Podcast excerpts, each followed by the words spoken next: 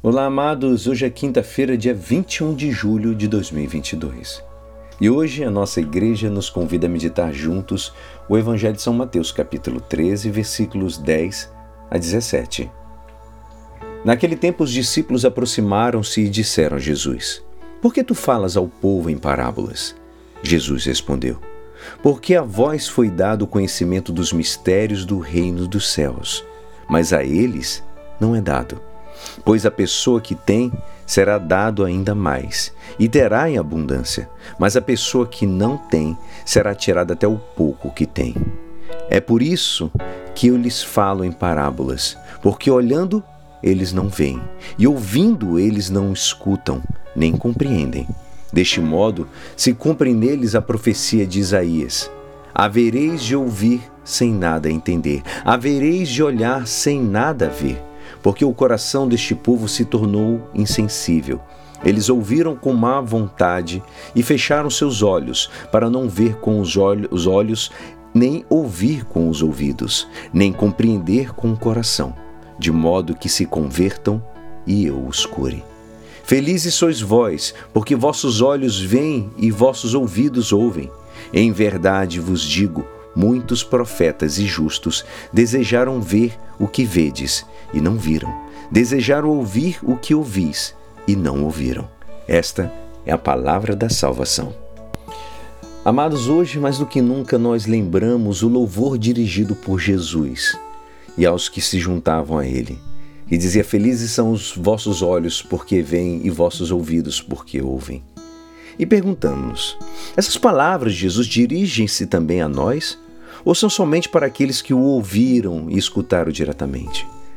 Parece que os felizes são eles, pois tiveram a sorte de conviver com Jesus, de permanecer fisicamente e de modo sensível ao seu lado. Não esqueçamos, porém, que o Senhor se refere aos justos e profetas anteriores à sua vinda, à sua revelação. Ele diz: Garanto-vos que muitos profetas e justos desejaram ver o que estáis vendo, mas não viram. Com Ele chega a plenitude dos tempos. E nós estamos nessa plenitude. Já estamos no tempo de Cristo, no tempo da salvação. É verdade que não vimos Jesus com os nossos olhos, mas conhecemos. Nós conhecemos Ele e não escutamos a Sua voz com os nossos ouvidos, mas sim escutamos e escutaremos as Suas palavras. O conhecimento que a fé nos dá, embora não seja sensível, é um conhecimento autêntico, põe-nos em contato com a verdade. Por isso, nos dá alegria, a felicidade. Possamos agradecer a nossa fé cristã e contentes com ela. Tentemos que o trato com Jesus seja próximo e não distante, tal como tratavam aqueles discípulos que estavam junto dele, que o viram, que ouviram, não olhemos para Jesus indo do presente ao passado, e sim do presente ao presente.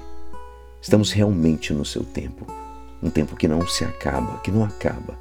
A oração, ou seja, falar com Deus, e a Eucaristia, sim, recebê-lo, garante-nos esta proximidade e fazem-nos realmente felizes ao vê-lo com olhos e ouvidos da fé como diz Santo Agostinho. Recebe, pois, a imagem de Deus que perdeste pelas tuas mais obras. E é assim esperançoso que esta palavra poderá te ajudar no dia de hoje que me despeço. Meu nome é Alisson Castro e até amanhã. Amém.